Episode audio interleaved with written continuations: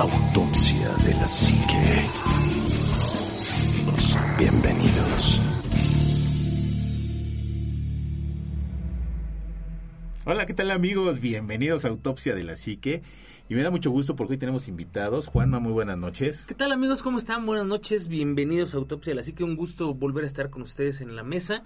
Eh, la verdad ha sido una semana complicada para poder sentarnos a, a, platicar hoy, pero pues se nos hizo y más que tenemos invitados, entonces se va a poner esto muy muy bueno, así es que esperamos que lo disfruten. Ahora sí aplica la cobijita porque por ahí nos van a estar contando cosas muy interesantes. Entonces, busquen su cobijita, apáguenle a la luz, pónganse audífonos porque aquí arranca Autopsia de la Psique. Así es, Omar, muy buenas noches, bienvenido. Ánimo, Juanma, invitados, muy buena noche, un placer y un gusto saludarlos, compartir mesa y micrófono con ustedes. Y yo creo que sí, le voy a hacer caso a Juanma, eh, hay, hay, que usar cobijita hoy, cobijita matafantasmas, este, porque además eh, este programa va a ser de misterio, porque nos van a contar aquí eh, algunas, algunas anécdotas y demás que, que, van a ser sorpresa para nosotros. Hemos, hemos evitado que los invitados nos cuenten algo hasta ahorita para que también sea sorpresa para nosotros y se vaya poniendo rico. Entonces yo creo que el programa hoy va a estar bien cacacucu, así que denle, vámonos. Así es, esperemos que sí. Marcos, bienvenido. Marcos, también antes de que te presentes, nos cuentes también de tu, de tu proyecto, de lo que traes, de lo que estás haciendo, ¿no? Por favor. Ok. Hola, muy buenas noches. Buenas noches, Omar. Buenas noches, Anima. Buenas noches, Juanma. Muchas gracias por, por tenerme aquí, por haberme invitado, por esta oportunidad. Bueno, mi nombre es Marcos Ariza, ya, ya lo dijeron. Uh -huh. eh, tengo yo un proyecto de un podcast de narraciones de terror. Qué chido. Sí, ahí este... Ya tengo un año con él, ahí se llama Más Terror MX. Ok. Na eh, narramos un poquito de todo. Tengo este, a Horacio Quiroga, Uh -huh. tengo a, este, a Bram Stoker con el Sí. mitad de Drácula, tengo a Carlos Fuentes con Chacmol, Chacmol. ¿sí? tengo creepypastas, ahí algunas historias que me han, invi- que me han enviado. Tengo también ya por ahí al- algunas historias de Reddit. Ya sabes que cuando no tienes que contar, la vieja confiable, Sí. Reddit.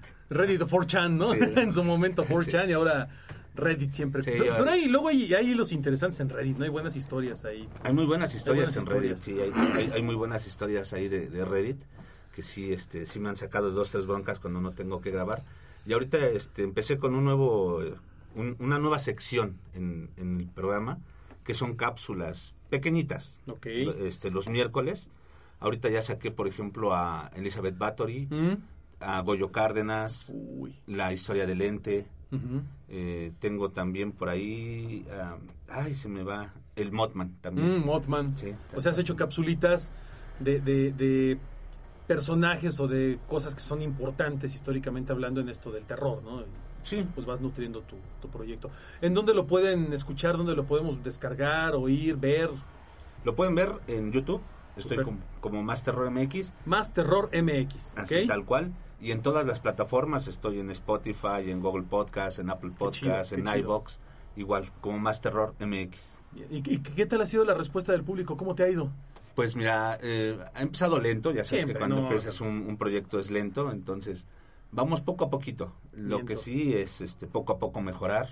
Y si tú escuchas mis primeros episodios, nada que ver con estos últimos. Ok. eh, en, en cuanto a, a la voz, a cómo, a cómo hablas frente al micrófono, porque los primeros episodios estás como que con miedo al micrófono y, Sí, y claro. nervioso y todo eso. Y también con la edición de voz. Ya. También ya obteniendo un poquito más de experiencia Claro. ahí vamos poco a poco para también para ofrecerles un producto bueno para que le guste a la gente Pues yo, yo creo que antes que nada, que te guste a ti, que tú te sientas contento y a gusto con lo que estás haciendo y eso se transmite solito a las personas, ¿no? Si tú lo disfrutas, créeme que la gente lo va a disfrutar. Entonces, pues eh, ya saben, autopsios, denle like, síganlo, eh, apóyenlo con, con, su, con su follow y demás en todas las redes. Más Terror MX, tal cual tal cual. No, pues está chido, hay que... Está, está padre porque le pasó como a nosotros. Cuando no estaba el ánima era bien diferente el programa. Sí. Pues no había. Era No, sí, había uno, se llamaba, no se había- llamaba, se llamaba, este, Este, Psique de la autopsia. Psique de la autopsia. se llamaba Bajo las capuchas. Las fíjate, capuchas. Marcos, vienes acompañado por, por tu esposa. Sí. Preséntala, por favor. Ah, pues, mi esposa Anabel Salas ella me ha apoyado muchísimo. De hecho, Qué padre. hay, hay veces, como, como digo, cuando empiezas el proyecto empiezas flojito, ¿no? Y de repente ves que no hay la respuesta que tal vez tú quisieras o esperaras. Pero mi esposa me ha apoyado así de, no, sabes que esto es no, no es de ahorita, no, no es de cinco minutos, vas y grabas y hazlo. Ella no te pega. No, no me pega, pero sí me, me, me da mis jalones de orejas de, bueno, a ver, es algo que tú quisiste hacer, que tú quisiste empezar, pues vas. No digo, vas digo, perdón que lo diga así, pero es que este, aquí en la mesa somos tres personas que tenemos que pedir pizza cada 15 días. Que- que al número de emergencia, intrafamiliar. eh, eh, angel shots y cosas para que me están golpeando en este instante, ¿no? En, en claves, aguas, Parpadea dos veces. necesitas ajá, esas ayuda. ayudas, y parpadeos como 100.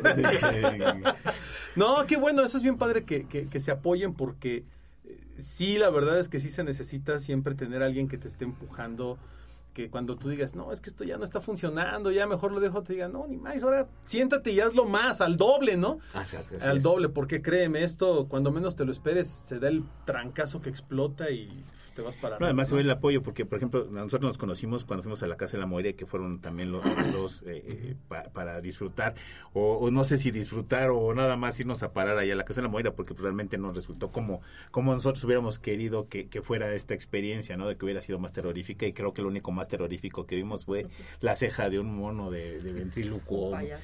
este con la ceja levantada, ¿no? Y que realmente no, no cumplió nuestras expectativas y además nos cobraron carísimo para poder accesar a aquella casa de, de, de la Moira.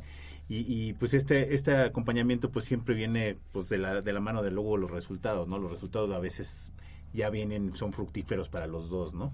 Pero fíjate que debe, debe ser satisfactorio, ¿no? Tengas uno, cien mil, diez mil, cien mil seguidores. Si hay cinco o diez que te dicen, oye, me gusta tu contenido, Sí. eso está padrísimo porque eh, créeme que, que a veces es más bonito tener a lo mejor un nicho reducido de gente, pero que es gente fiel, es orgánico. A tener un millón de seguidores que de repente cuando subes algo se descarga 50 veces. Y dices, pues, pues, tengo un millón de seguidores, ¿qué pasó, no? ¿Por qué no tengo eh, medio millón de, de likes o medio millón de descargas? Pues es porque a veces pasan otras cosas que obligan a que la gente te siga, pero no, no sean fieles, ¿no? Entonces es más bonito como en el caso de Autopsia que tenemos un nicho pues relativamente reducido de seguidores también, pero que son fieles, ¿no? Y que cuando tú te conectas a un live o subes un podcast o haces una interacción en Facebook, te das cuenta que te responde la gente por lo mismo, ¿no? Es gente fiel, es gente que le gusta lo que haces y eso es todavía más bonito, ¿no? Porque el día que digas, voy a hacer una reunión de, de seguidores, ah, pues ya sabes que van a ir Esos 20 o cinco, 30, pero esos van a ir, o sea, Sí. van a estar ahí seguros y eso es todavía, créeme que es todavía más satisfactorio, ¿no? Tal cual. Es bien padre. Y, Tal y- cual. y tú disfrútalo y demás y, síguele adelante porque pues proyectos de estos, mira, muchas veces te van a decir, es que hay un montón. No, no, no. Pero este es el mío, esto es lo que yo, esto es lo mío, lo que yo quiero contar en mi estilo, en mi forma de ver las cosas y eso es lo que vale. Ahora, y entre más hayas, mejor. Para, para hacer un proyecto de estos, pues obviamente debiste o tuviste alguna experiencia que te arrimó o que te llevó a traer esto, ¿no? O contarlo, ¿no? O a lo mejor expresárselo a la gente, ¿no? Sí, bueno, lo que pasa es que en casa siempre, siempre hemos estado rodeados, desde que yo tengo uso de razón, de cosas extrañas. Entonces, a mí siempre me gustó el terror. Ok. Y bueno, en casa también me, me inculcaron la, la cultura de la lectura. Entonces, pues también leía terror para niños, veía películas y con las cosas que de repente pasaban en casa, pues, o sea, por ejemplo, desde que yo era un bebé empezaron a suceder cosas porque me platica que mi papá veía a un hombre parado junto a mi cuna. Y que, y que lo despertaba y lo veía ahí parado junto a mi cuna No. que y, y aplicó la, la clásica de mentadas para correrlo y me, me platica mi mamá que desde entonces no me volvieron a dejar solo en la cuna un buen rato. Ay, caño. O sea, desde ahí para acá, en- entonces han pasado muchas cosas, desde temas de brujería, este, temas de, de, este, a mí me han pasado temas, si quieres, poltergeist, por así decirlo. Hombre. Este, sí, alguna vez eh, estando en casa, me- ya sabes, en la adolescencia no quieres salir con tus papás. Este, Me quedé solo en casa, eran como las 6 de la tarde, yo creo, me quedé dormido en, en la sala y me despierta el ruido de la licuadora.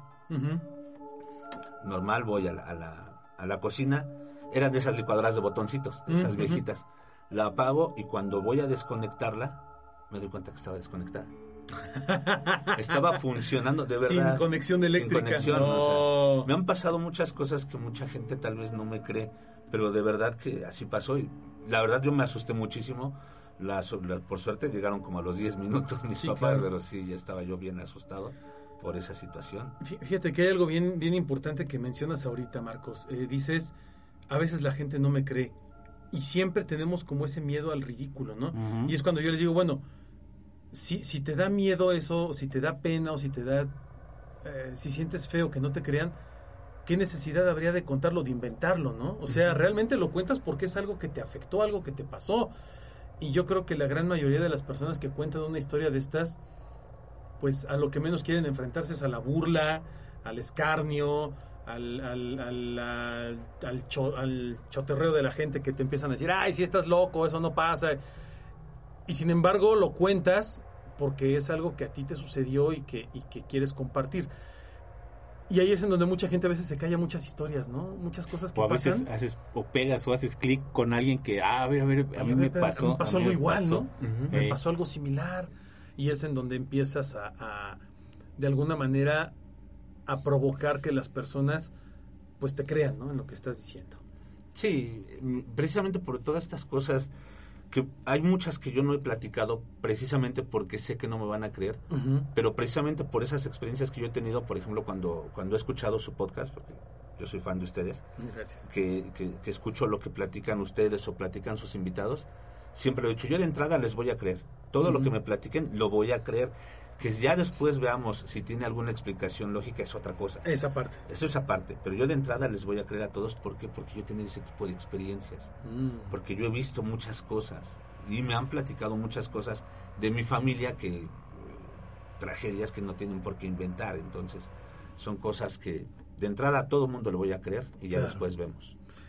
pero fíjate que qué padre que tengas esa esa misma visión no de decir yo te voy a creer en lo que me estás diciendo porque sí es muy feo que cuentes algo y digas híjole es que sí suena como hasta película de ciencia ficción no Es que la realidad muchas veces supera la ficción. Exacto. De verdad que sí, han- son, son cosas que, híjole.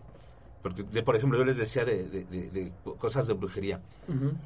Mm, mi familia, por parte de, de- de este, de mi mamá, que es la que más experiencias ha tenido, no, no era creyente de la brujería. De hecho, la que empieza a creer en la brujería es mi abuela, por algunas cuestiones que le pasaron. Entonces, en una ocasión, este, mi abuelo trabajaba en la noche, se despierta, este, se despierta y encuentra el carro con, con tierra y con aceite. Y dicen, ¿quién le puso tierra y aceite al carro? Y mi abuela le dice, ¿sabes qué? No lo vayas a sacar, quién sabe qué sea, a lo mejor te están haciendo algo. Mi abuelo no era creyente. Dice, no, esas son fregaderas. Se puso a lavar el carro y lo dejó, no lo sacó. A las dos, tres horas llega su hermano, mi, mi tío abuelo, le dice, préstame el carro porque voy a ir a Cuernavaca. Llévatelo. Coincidencia, si tú quieres. Ese día falleció en un accidente automovilístico. No, hombre. Dicen que las coincidencias son la forma en que las cosas pasan, ¿no? Sí. Pero esa es una de esas cosas. Te digo, me- me- la verdad es que sí me, me han pasado muchas cosas que no mucha gente no me creería, de verdad. Eh, por ejemplo, ah, pues, le, le comentaba a- a- al ánima de que allá en casa hay una niña, una- bueno, es una niña de blanco porque ese, esos eran terrenos de siembra. Mi, mi- Ujú. mi papá y mi abuelo pues, eran hombres de campo, eran terrenos de siembra, y mi, pa- eh, y mi abuelo le da ese- esa parte del terreno a mi papá. Mi papá construye, entonces la casa es nueva, Ujú. nos vamos a vivir ahí, ahí nace mi hermana, y cuando ella empieza ya a hablar, a caminar y todo, eh, nos empieza a decir que, hay, que juega con una niña. Lo tomas como, pues es el amigo imaginario de todos los niños, ¿no? Es una niña de blanco. Pero conforme empieza a crecer mi, mi hermana, seis años, ya escuchamos eh, cómo le habla desde el patio. O sea, escuchamos cómo le gritan, Fátima, y te asomas y no hay nadie. Porque aparte en ese entonces, como eran terrenos de siembra, éramos la última casa de la colonia. O sea, tenemos vecinos a mi tío que era a un lado y a otro este, atrás. Pero pues no se escucha, porque el terreno es un poquito Sí. grande. Entonces sí escuchábamos cómo le gritaban por su nombre. y teníamos unos eh, columpios de esos viejos de hierro, de esos que son difíciles que los muevas. Sin viento, te lo juro, que se movían, se mecían. Y se escuchaba, y era cuando se escuchaba que le hablaban, que le decían Fátima. Pasa el tiempo, mi hermana, eh, ya ves que dicen que cuando empieza uno a crecer deja de ver ese tipo de cosas. Sí. Llegan mis primos más pequeños, primas, perdón, porque los hombres no lo ven, no la ven, solamente las niñas. Van llegando mis primas más pequeñas, van de visita y siempre dicen que platican, bueno, que juegan con esa niña de blanco. Lo más reciente, que no sabemos si sea la misma niña o no, hace un par de años, un año más o menos, un, año o dos años, que fue cumpleaños de mi sobrina, hija de mi hermana. Eh, ya estábamos todos reunidos, mi esposa llega del trabajo, saluda a todos y, mi sobrina se mete a su cuarto. Ya le hablamos, ¿sabes qué? Ya vamos a partir tu pastel. Y me dice mi esposa, oye, ¿y, y tu, so- tu otra sobrina no va a venir? Yo, no, es que nada más somos nosotros, no invitamos a nadie. Te juro que había una niña junto a, a Yaretsi cuando llegué. No, Ay, no, sí, eso fue tremendo. no manches. Hola, muy buenas noches. Yo soy Hola. Anabel Salas. Hola, La Anabel. de, Hola, Anabel. de Marcos, porque ya no los pude saludar. Es un placer, no saben lo contenta que estoy, porque yo venía nada más de chofer. Pero bueno, de, de conductor designado. así es, así No, venía. Y bueno, es un gusto estar con ustedes, porque soy súper Pero, fan de pero tú viste a esta niña. La vi, le comento a él, yo voy entrando, allá no acostumbran a saludar, bueno, no acostumbramos a saludarnos de beso. Entonces yo llego, buenas tardes, y veo a la niña que está a un lado de su sobrina, parada, así, estaba viendo la, la- bueno, parada la niña. Después se van las niñas. Parada, Yo vi recargada a en las la dos mesa. recargada en la mesa, perdón. Se van las niñas, yo las vi como se fueron corriendo hacia un cuarto y se metieron a jugar. Entonces ya nada más de regreso cuando le hablan para partir el pastel, solamente regresa a su sobrina. Oye, ¿qué no le van a hablar a tu pues a la otra niña para que parte el pastel? Porque no la no le hablaron, perdón.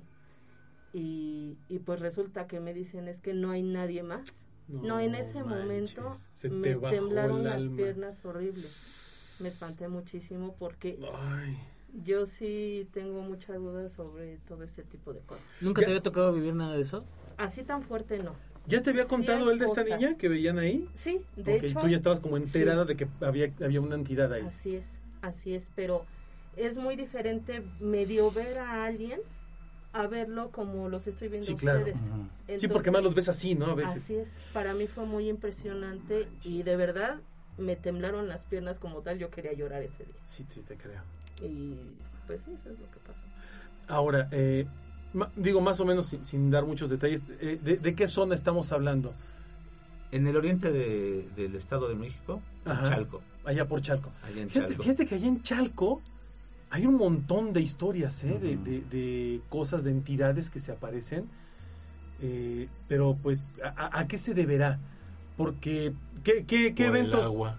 Pero, no, pero bueno, sí el agua, pero al, algún, algún evento violento, famoso, agarra nada, una, una, una pelea, no como aquí en Churubusco o en Chapultepec, ¿no? Que hubo batallas. No, y- realmente nada más es el agua, porque de hecho chalco significa eso, piedra preciosa, como algo algo bonito, realmente no ni siquiera el nombre te dijera, ay, significa algo, no, es Pero como es algo una zona donde, donde muchas personas que nos siguen y mucha gente que conocemos nos cuenta historias. Bueno, a lo mejor las haciendas que tienen, ¿no? Las, la, de la Sí, revolución, porque en la revolución sí había haciendas que estaban, eran dos haciendas las que estaban ahí, la que hacía la famosa crema Chalco, Chalco. y la otra, la otra hacienda que apenas acaban de remodelar, no me acuerdo cómo se llama, La de Jico. la de Jico. Mm, Jico. Y, y ahí en la de Jico sí era de fusilamientos y ese tipo de cuestiones.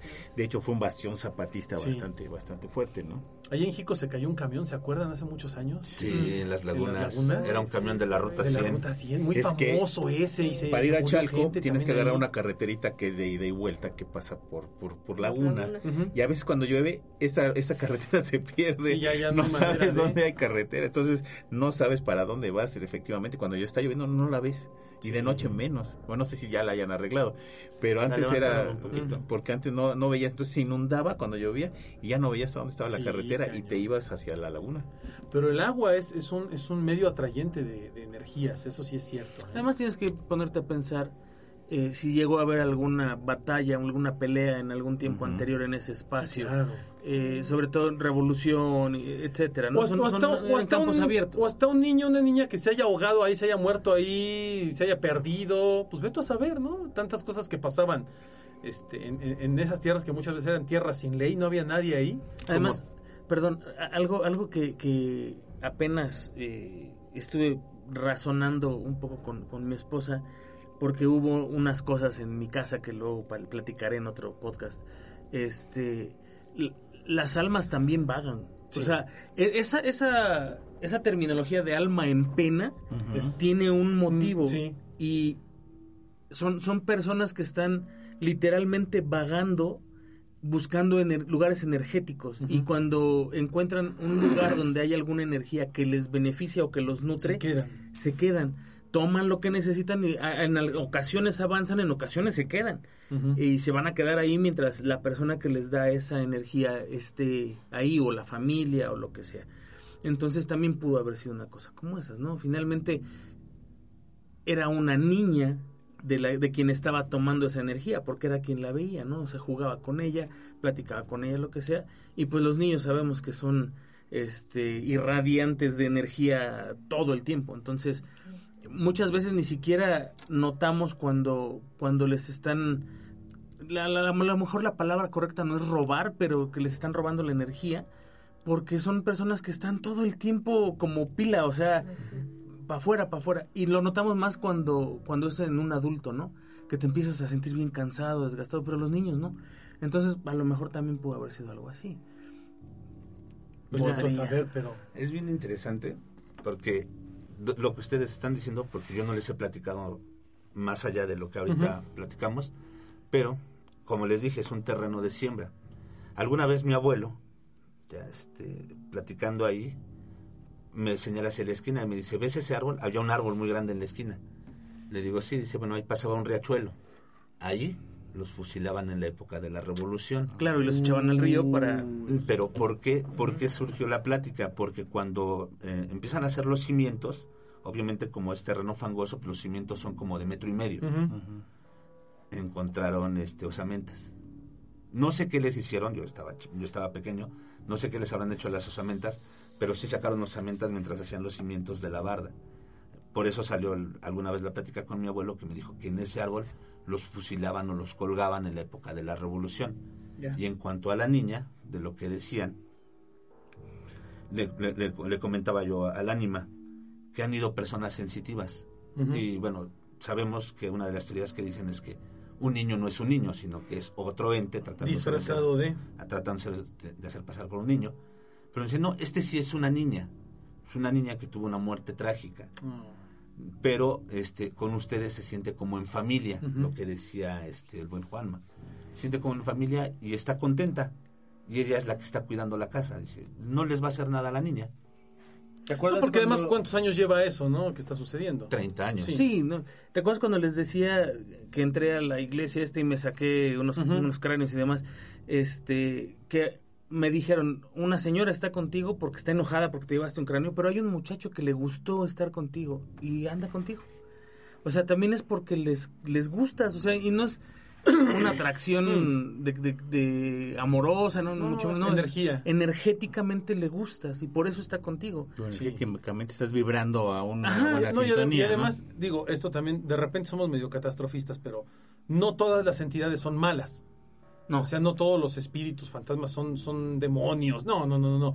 Hemos dicho que en muchas ocasiones sí, efectivamente, se disfrazan de para llegar más fácilmente a ti, porque también se alimentan de esta energía que uno tiene. Eso es una realidad. Es- Eso, y eso se ha venido haciendo, eh, se, se ha ratificado a lo largo de los años, ¿no? Pero en muchas ocasiones puede ser una, un alma en pena, justamente, que se quedó en este limbo, en este, en este otro plano, y que se acerca a nosotros por esta tranquilidad que siente, ¿no? Porque a lo mejor sabe que es una familia unida, una familia con amor, una familia con cariño. y estas, estos seres pues se sienten cómodos, se sienten a gusto, ¿no? Ahora, no es normal, o sea, a- aunque sean, aunque se estén, aunque estén a gusto, aunque, aunque sea sean buena onda, vibra, no es normal. No es normal ni No, debe de ser. No, mira, eh, y yo lo platiqué una vez, ¿no? Eh, yo me acuerdo que cuando era chico, eh, un, un amigo mío de la primaria, eh, su familia vivía en una casa muy grande, y lo conté hace no mucho tiempo, y en, y en esa casa también había un espíritu de un niño. Y esta familia eh, trataba a ese espíritu como si fuera un hijo más. ¿Por qué? Porque se habían dado cuenta de que esta entidad nunca les había hecho daño. Incluso en alguna ocasión llegó a salvar a uno de los niños de un accidente, eh, cuidaba la casa de alguna manera, jugaba con los niños. Vaya, o sea, fue un- una entidad, fue un espíritu que siempre estuvo ahí. Los, los hijos crecen, eh, la, la familia se, se separa, la, la señora y el señor son los únicos que se quedan, creo, y otro hijo, y deciden mudarse, vender la casa. Y me acuerdo que la señora, que era muy amiga de mi mamá, dice, me voy a llevar a mi niño. O sea, yo me voy a llevar a mi, a, mi fantasma, a mi niño. Y lo que hizo fue que le puso una maleta con sus juguetes. Todo el dijo, si te quieres ir con nosotros, métete a la maleta y vámonos. Y pues ya después de un rato, la señora fue por las cosas, la maleta y todo, se salieron de la casa. Y yo, donde, hasta donde yo supe ya de lo último que me enteré, fue que efectivamente esta entidad lo siguió, se fue con ellos. Lo que dice Juanma, son entidades que pueden pegarse a alguien y si se sienten a gusto, pues ahí están, ¿no? Y no te... Sí da miedo, porque pues sí es algo desconocido, Sí. ¿no? Es algo que no es normal, como dice el ánima, no debería de ser. Pero no debería de ser de acuerdo a nuestros cánones eh, naturales, o sea, lo que nosotros pensamos. A lo mejor en otro, en otro proceso, en otro plano que no entendemos, es necesario tener Bueno, a alguien. pero ¿no? aquí de- tú, lo dices de manera simbólica, métete la maleta, pero hay gente que anda cargando los huesos de gente que no debe de traer, ¿no? Ah, no, pero eso es otra cosa. dices, Eh, bueno, no, pero eso es pues, otra cosa. o sea, es algo, andarte- es algo que está. llevando no, no, cosas pero es, así de- no, pero eso es muy diferente a lo que estamos mencionando ahorita. O sea, eso ya es provocar una energía. no, pues, eso ya es andar picándole, el, rascándole las gomas al tigre, No ¿no? vuelvo a sacar huesos del otro lado. Sí, no hay gente que es de Aquí- plano, hace cosas que no. El, el punto es, y sí, gente ignorante. Y lo Sí, digo es ignorancia, es porque ignorancia. fue una Sí, lo ignorancia. haces por ignorancia, Pero- la realidad. También el punto es que ese- ese- esos entes no trascienden. Exacto, están aquí por algo. Entonces hay algo que... Ah, ah, no me acuerdo en dónde estuve viendo. Era una película como este tipo de, de- de películas de, de, de sentimentalismo y amor y mil cosas. Y era un fantasma que, que, que sabía que tenía que trascender, pero no quería. O sea, él no quería irse porque no sabía qué iba a encontrar del otro lado de la luz y, y aún estando muerto le daba miedo, ¿no? Irse. Y yo creo que, aunque es muy poética esta, esta situación y demás, podría llegar a ser cierta. O sea, de que hay gente que está en este, en este plano Porque no quiere irse. porque no quiere irse. Porque es, es como al ánima que le digas, cuando te mueras ya no vas a tomar coca. Y digas, no, ni más, yo no me quiero ir de aquí porque aquí hay coca, ¿no? Allá qué tal que no hay y no me quiero ir. No hay tortas ahogadas. No hay tortas ahogadas, ¿no? allá no sí. venden tacos. O sea, Sí, es ¿Cómo una le haces? teoría, es, es una Sí. teoría tal que, que existe entre ¿no? los investigadores Sí, sí. que dicen que a un fallecido tienes tu libre albedrío. Sí. Entonces tú decides si te vas o te trasciendes o te quedas. Entonces cuando estás muy apegado a las cosas mundanas, dices, no, yo me quiero quedar presente porque quiero seguir disfrutando de la comida, de la bebida o de esos fantasmas que pasan y tocan a las mujeres y todo eso. Sí, claro. Pero además Sí. existe algo bien importante, este libre albedrío que, que supuestamente es lo que, lo que digo de acuerdo a la, a la- a la religión católica, es lo que Dios nos dio para diferenciarnos, no para hacernos únicos y que tuviéramos como esa capacidad de discernimiento de las cosas y la y el la posibilidad de crecer, ¿no? Y de entender y de ser y de ser individuos. Lo que nos diferencia de los ángeles. Es lo que nos diferencia de los ángeles, porque los ángeles únicamente siguen las órdenes del Creador y lo- para lo que están hechos. Y nosotros tenemos libre albedrío. Por eso también dicen que las entidades como los demonios, que lo platicábamos en el, en el podcast anterior, que hablábamos de, de- de este psiquiatra demonólogo, él decía, estas entidades solo están diseñadas y están hechas únicamente para esto, para fastidiar. No tienen otra idea, no tienen otro, otro, no tienen otro concepto porque no tienen decisión propia. Están así programadas. Están programadas para fregar. ¿cómo? Están hechas para joder, que es la realidad. Y un espíritu eh, de un ser humano conserva de alguna manera ese, ese libre albedrío y La esa capacidad de decir, esa esencia de decir, pues yo me quiero quedar aquí, porque es lo que sé, es lo que me gusta y, y de Tan repente... es así las ofrendas que les pones. lo que Sí, les lo que les gusta. gustaba. No me va a faltar el que llegue y te diga, me pusiste coca y eso fue lo que me mató, desgraciado, me dio la diabetes por culpa de eso. Me vas a poner alcohol. Me vas a poner alcohol si y me morí mató. por borracho, me dio Sí. cirrosis. como No, pero es cierto, memes, ¿no? Los memes buenísimos. Eh, A mí pónganme lo que me gusta, no voy a bajar por unas mandarinas. Ah, mandarinas, güey, ni me gustan. Hasta me hacían daño, ¿no? Pero es cierto, es muy cierto lo que estás diciendo. Un fantasma de un ser humano debería tener en esencia eso que lo hacía un ser humano, o sea, que lo hacía un individuo, esa esencia, es ese libre albedrío, ese espíritu. Sí, porque no le, el, el- el libre albedrío no le corresponde al cuerpo. No, no. Entonces, cuando el cuerpo muere, es, es parte de la esencia. Entonces, Claro. ellos pueden tener esa, esa, Eso está padre, ¿eh? Esa forma de decidir. está padrísimo. Lo, que también, por otro lado, sería para algunas personas a lo mejor hasta triste decir, ah, mi familiar no se quiso quedar. No, es que a lo Mm. mejor estaba tan a gusto con que tú estabas bien que dijo, sí, Me voy, me voy tranquilo, o, ¿no? o hay espíritus que no se van porque la mamá le está llore y llore y este, Ah, sí, o claro. que la mamá lo, que no quiere que se vaya, no lo deja trascender, ¿no? Sí. Pero, es, pero es como- como este, ¿no, ¿no crees que es como esta sensación de no me voy porque todavía me necesita? Sí. No me voy porque quiere que esté ahí y, y es como, yo me imagino como espíritu diciendo, chale, sentimiento de culpa, ¿no? Por mi culpa están llorando, por mi culpa están sufriendo, por mi culpa se sienten mal. Quiero que sepan que aquí sigo. Sí. Y muchas veces pasa, ¿eh? Se manifiestan las entidades diciendo, oye, aquí estoy. Ujú. Y eso le da tranquilidad a muchas, a muchas personas, ¿eh? También. Pero eso es un tanto egoísta, ¿no? Porque- Eso, justamente. Porque finalmente eh, se supone que nosotros venimos a este mundo a aprender algo y trascender. Y seguimos trascendiendo. Entonces el decir, por ejemplo, ahí el decir, es que mi, mi familiar se, este, no se quiso quedar conmigo, bueno, es que tal vez cumplió con lo que tenía que Claro. hacer y trascendió. Él no, eh, eh, si él decidió quedarse, tal vez estaba muy apegado y eso le va a impedir trascender. Sí. Y, y- y lo que buscaría uno es, bueno, es mi familiar, pues que trascienda, ¿no? Fíjate que mi mamá me decía algo bien interesante que ahora lo veo interesante. En ese entonces yo decía, "Ah, pues a lo mejor. No, pero ahora lo veo interesante y decía, cuando, cuando tú eres nada, o sea, cuando estás a punto de ser creado y enviado a, a- a este plano, te dan una misión. Y esa misión la tienes que cumplir para morir y trascender. Sí. Si tú mueres Sin y no has eso. cumplido esa misión, tienes que volver a empezar hasta que la cumplas. Y, y eso es, es algo oriental o no sé dónde, de una cosa así. Dice, y entonces vas a estar repitiendo el ciclo y no quiere decir que en la misma familia, o sea, No, te ponen en renaces otro en lado. otro lado, en, en otra situación y tienes que cumplir esa misión. ¿Cuál es? Ni tú lo sabes. Ni tú lo sabes. Pero tienes, o sea, tú tienes que guiarte de alguna forma eh, tu vida que ya está pre, este, no preprogramada, sino como, como una meta, ¿no?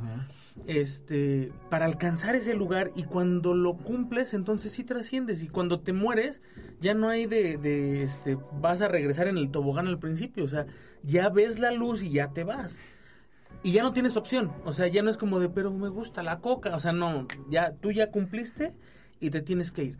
Y me decía mi mamá, dice, yo creo por eso siento que he vivido muchas veces. Porque no he logrado eh, Esa cumplir meta. esa meta. Dice, y así debe haber muchas muchas personas tal, tal también, ¿no? Pues las almas viejas, ¿no? Que se mencionan, que son almas que han estado reencarnando porque su misión, y esto, y esto alguien me lo dijo, no me acuerdo quién. Este, ah, ya, ya me acordé. Eh, estas almas viejas que reencarnan una y otra vez, no es a veces porque no cumplan su misión, sino porque su misión es tan grande y tan larga que les toma muchas vidas completar todo ese, ese, ese ciclo, ese proceso, ¿no? O sea, tienes que vivir muchas veces para poder cumplir con algo para lo cual estás predestinado a, a- a- a conseguir en este mundo, ¿no? Y eso te da una trascendencia en un plano todavía más elevado, o sea, te permite, decían, te permite de alguna forma alcanzar una iluminación que no cualquiera puede llegar a tener. Supuestamente todos al morir tenemos una trascendencia, ¿no? Te vas a la paz, al descanso, Sí. Pero también dicen, no lo sé, el día que nos muramos ya nos, ya nos encontraremos ahí, platicaremos en un podcast en el, en el más allá, este, que se llama Autopsia de la Realidad, eh, eh, donde, donde podamos saber qué fue esa trascendencia y para qué, ¿no? Porque supuestamente en ese espacio donde termina tu vida es donde te dicen, ¿no? Como que el recuento de los daños fue este y, y te falta hacer todo esto, ¿no? Y regresas pero con el cassette en cero, pero sí como con esos tres puntitos de programación como Robocop, ¿no? Que no sabía cuáles eran sus últimas directrices. Igual aquí, ¿no? Tienes como ese misterio de que tienes que hacer algo, pero la vida te va a ir poniendo en el camino para que tú con tu libre albedrío sepas escuchar o ver esas señales. ¿no? Ahora, hay, hay lugares en donde, en donde hay gente o entes o fantasmas, como lo quieras llamar, que, que, que de repente están y se vuelven hasta muy famosos, ¿no? Y de repente se van, se va, ya no hay ese, como ese fantasma que existía. A lo mejor en ya la casa- trascendió. En la casa de la Moira, posiblemente a lo mejor espantaban, pero ahorita ya no hay nada. En el callejón del aguacate, a Lo lo mejor había fantasmas, pero ya no hay. O sea, hay lugares en donde de repente, ¡pum!, desaparecen. ¿De qué manera trascendieron? No lo sé. Y, o, que, o que a lo mejor fue una bruja la noche cuando yo no estaba, no sé, no lo sé. Pero ya son lugares que ya no tienen ese esa esencia o ese, Claro. ese fantasma que estaba Esa ahí. carga ¿no? energética. ¿Qué, qué más les ha pasado con esta niña? Uy, bueno, con la niña, yo experiencias no he tenido, o a lo mejor sí, y yo no he sabido que es, que es la niña. Ah, ok. Yo cuan- cuando, estudiaba en la vocacional, estudiaba en la tarde hasta Chalco, yo llegaba a las 12 de la noche y aprovechaba para hacer un poco de tarea y me iba a acostar ma- aproximadamente como a la una de, de la mañana. Y en una ocasión, ahí en, este, en la oficina que adecuó mi papá, un cuartito que adecuó mi papá como oficina, terminé de hacer mi tarea, me levanto, iba a apagar la luz, estaba el apagador junto a la puerta, abro la puerta para apagar la luz y escucho que me, que me dicen por mi nombre, me dicen, Marcos. Y yo volteo y cuando volteo se da la vuelta completa a la silla, de esas sillas giratorias. Ujú. Así, solita se da la vuelta. No, yo me espanté, apagué la luz, cerré la puerta y salí corriendo hacia mi cuarto.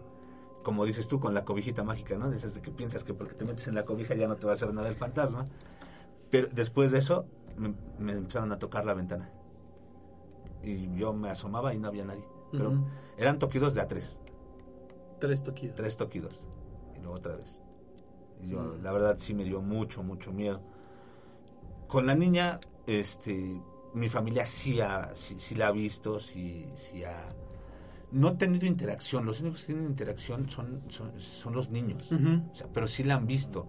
Incluso, este, una vez mi abuela me dijo, es que la niña anda por tu casa. Como el terreno es grande, mi papá dividió, nos dio nuestro pedacito a cada quien y ya cada quien construyó en su, en su pedazo. Entonces mi abuela me dice, es que este, la niña anda por tu casa, ya se fue para allá. Y también nos, este, ya dos, tres veces nos han dicho, es que la niña anda contigo en el carro. Sí, ahí anda en el carro. Ay, no, y tanto miedo que... Yo soy muy miedosa, yo sí soy... eh, Me anda del baño y le digo, quiero ir al baño. Y Acompáñame. si voy corriendo y aplaudiendo porque soy extremadamente miedosa. Pero hubo una ocasión, no sé, ahí ustedes qué me podrán decir sobre esta situación. En una ocasión ya estábamos acostados viendo la televisión y de mi lado yo tenía un frío impresionante de esas ocasiones en las que tiritan los dientes. Digo, es que tengo mucho frío.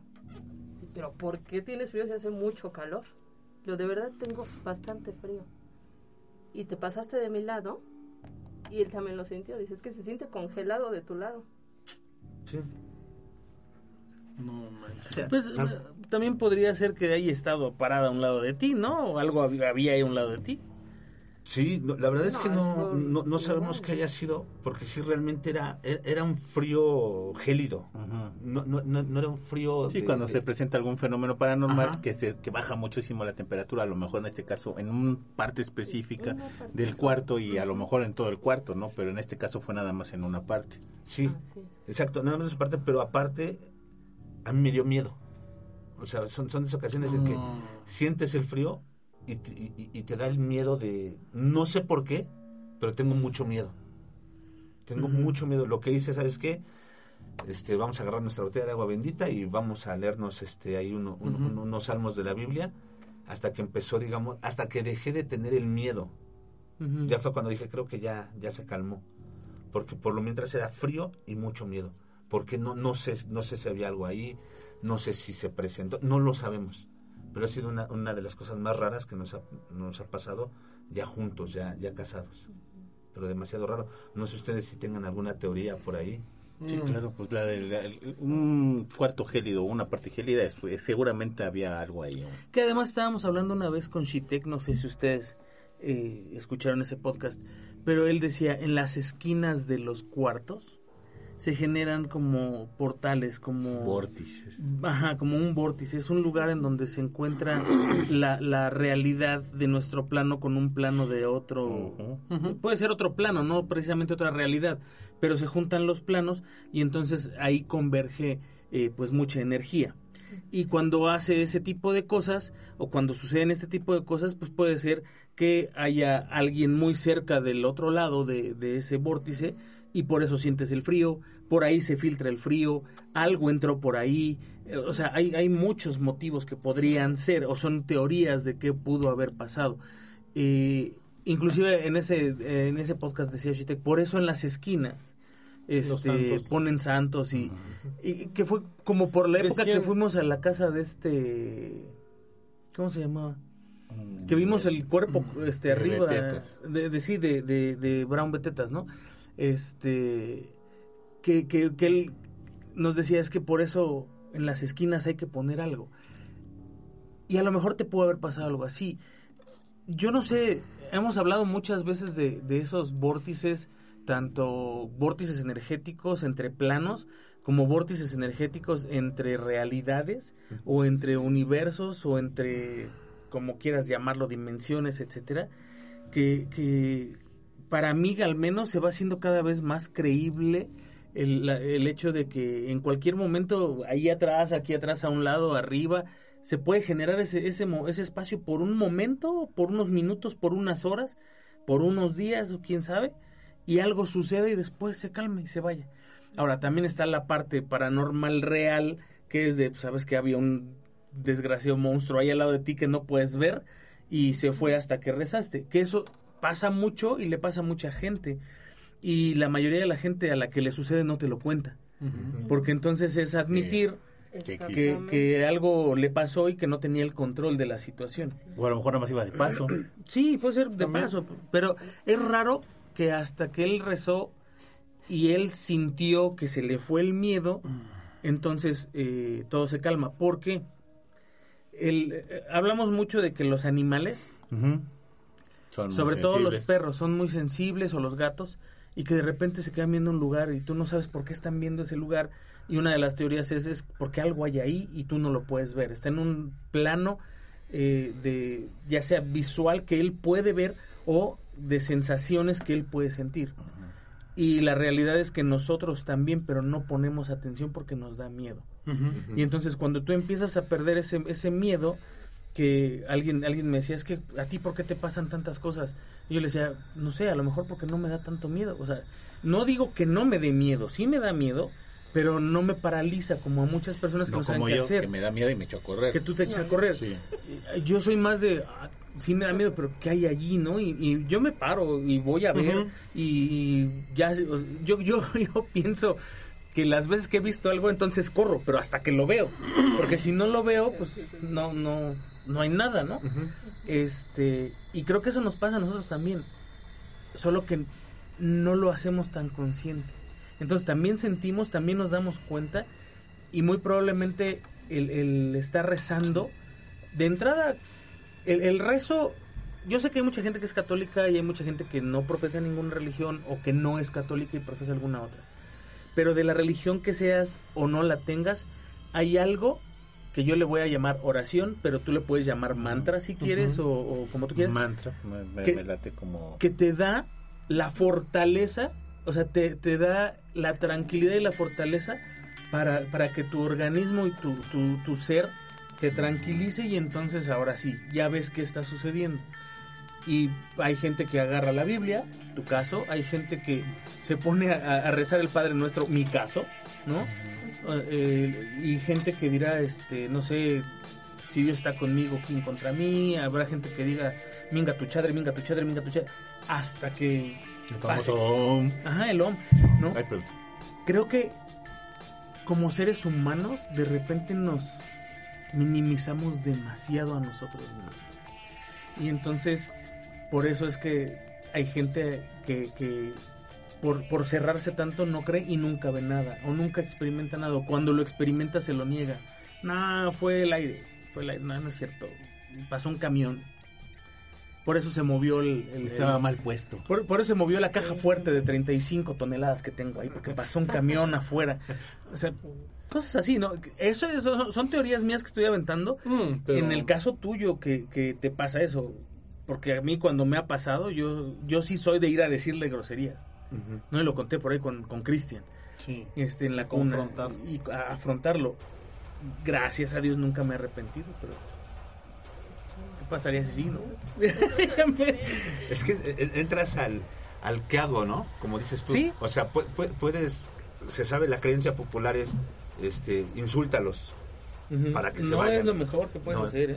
Yo, yo, yo mi, mi papá era, de- de- era muy creyente en eso, de que los tenías que insultar. Pero yo he pensado que es más, sin insultarlos, los puedes alejar con la intención que Exacto. tú tengas. Debes de tener la intención, y de- incluso le puedes decir, ¿sabes qué? No te quiero aquí, por favor, vete, no, no, este no es tu espacio, vete y, y no te quiero más aquí. Y siento yo que va a ser la, la misma respuesta que si le dices una grosería.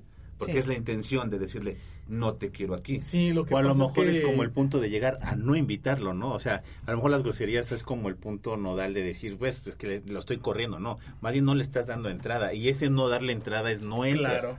Ujú. No, no, y yo, y yo creo que las groserías son tradicionalmente eh, un- una manera de darte valor. O sea, también está eso y eso está total y completamente comprobado que las personas que dicen groserías cuando están en una situación de, de contingencia, ya sea una emergencia, miedo y demás, se envalentonan. Sí, claro. Entonces, el decir groserías a una entidad es como, ah, pues aquí nada más por mis puros tamagos tú no pasas y no entras y, y agarras valor, te, te da- te da cierto nivel de valor. Pero lo que dices es muy cierto, Marcos, la intención, tú puedes decir en, eh, en- en- a cualquier entidad que esté en tu casa o donde sea, decirle, no perteneces aquí, lárgate, vete, aquí no te quiero y no eres bienvenido. O sea, No vete. entres. No entres y no tienes permiso de estar aquí porque esto no es para ti. O sea, esto no es tu casa, este no es tu lugar, este no es tu espacio, así que llegándole, ¿no? Sí, sí, es, bueno, eso, eso es lo que yo lo, lo- lo que yo he pensado y es parte de, de, este, de, de las teorías, porque a mí me ha gustado leer y es parte de las teorías que, que he investigado, que es más que nada la intención. O sea, ya bien lo, bien lo dijo este Juanma. Puedes, puedes profesar la religión que tú quieras, pero con la intención con la que hagas esa oración es con la que va a ser. Porque igual puedes hacer una oración y no tener ni siquiera idea de lo que estás haciendo y ni siquiera la intención. O sea, es- la, la digo porque es costumbre Claro. ya, y nunca te va a funcionar. Así es.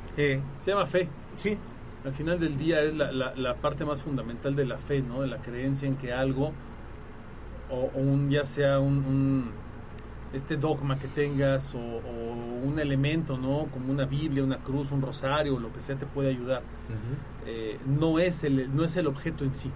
Es la fe que tú depositas en ese objeto la que te ayuda. Y contra eso no hay nada que pueda. O sea, si tú tienes una convicción y tienes una fe fuerte, ¿qué es lo que pasa? Por ejemplo, lo hablábamos hace poco con los exorcismos, ¿no? Los exorcismos son una batalla contra una entidad para ver quién tiene más fuerza en la, en la fe, en la creencia, ¿no? y, y las entidades tratan de luchar y tratan de, de pelear contra ti con el afán de qué? De, de fastidiarte, ¿no? De, de, eh, de fregarte, por así decirlo. Esa es la idea, ¿no? Sí, sí, sí, sí, indudablemente. Eh, sabemos que hay, hay, hay, hay muchas cosas y muchas teorías y realmente no vamos a saber cuál es la acertada. Así Nunca. es. O sea, desgraciadamente lo platicaba también con mi esposa. No vamos a saber lo que hay más allá hasta que nos toque y desgraciadamente cuando nos toque, a lo mejor ni siquiera te puedo venir a decir cómo está, ¿no? Entonces, Exacto. o sea, ni, ni siquiera, o sea, sí estaría chido que alguien te dijera, "Oye, ¿sabes qué? Es el más allá es así.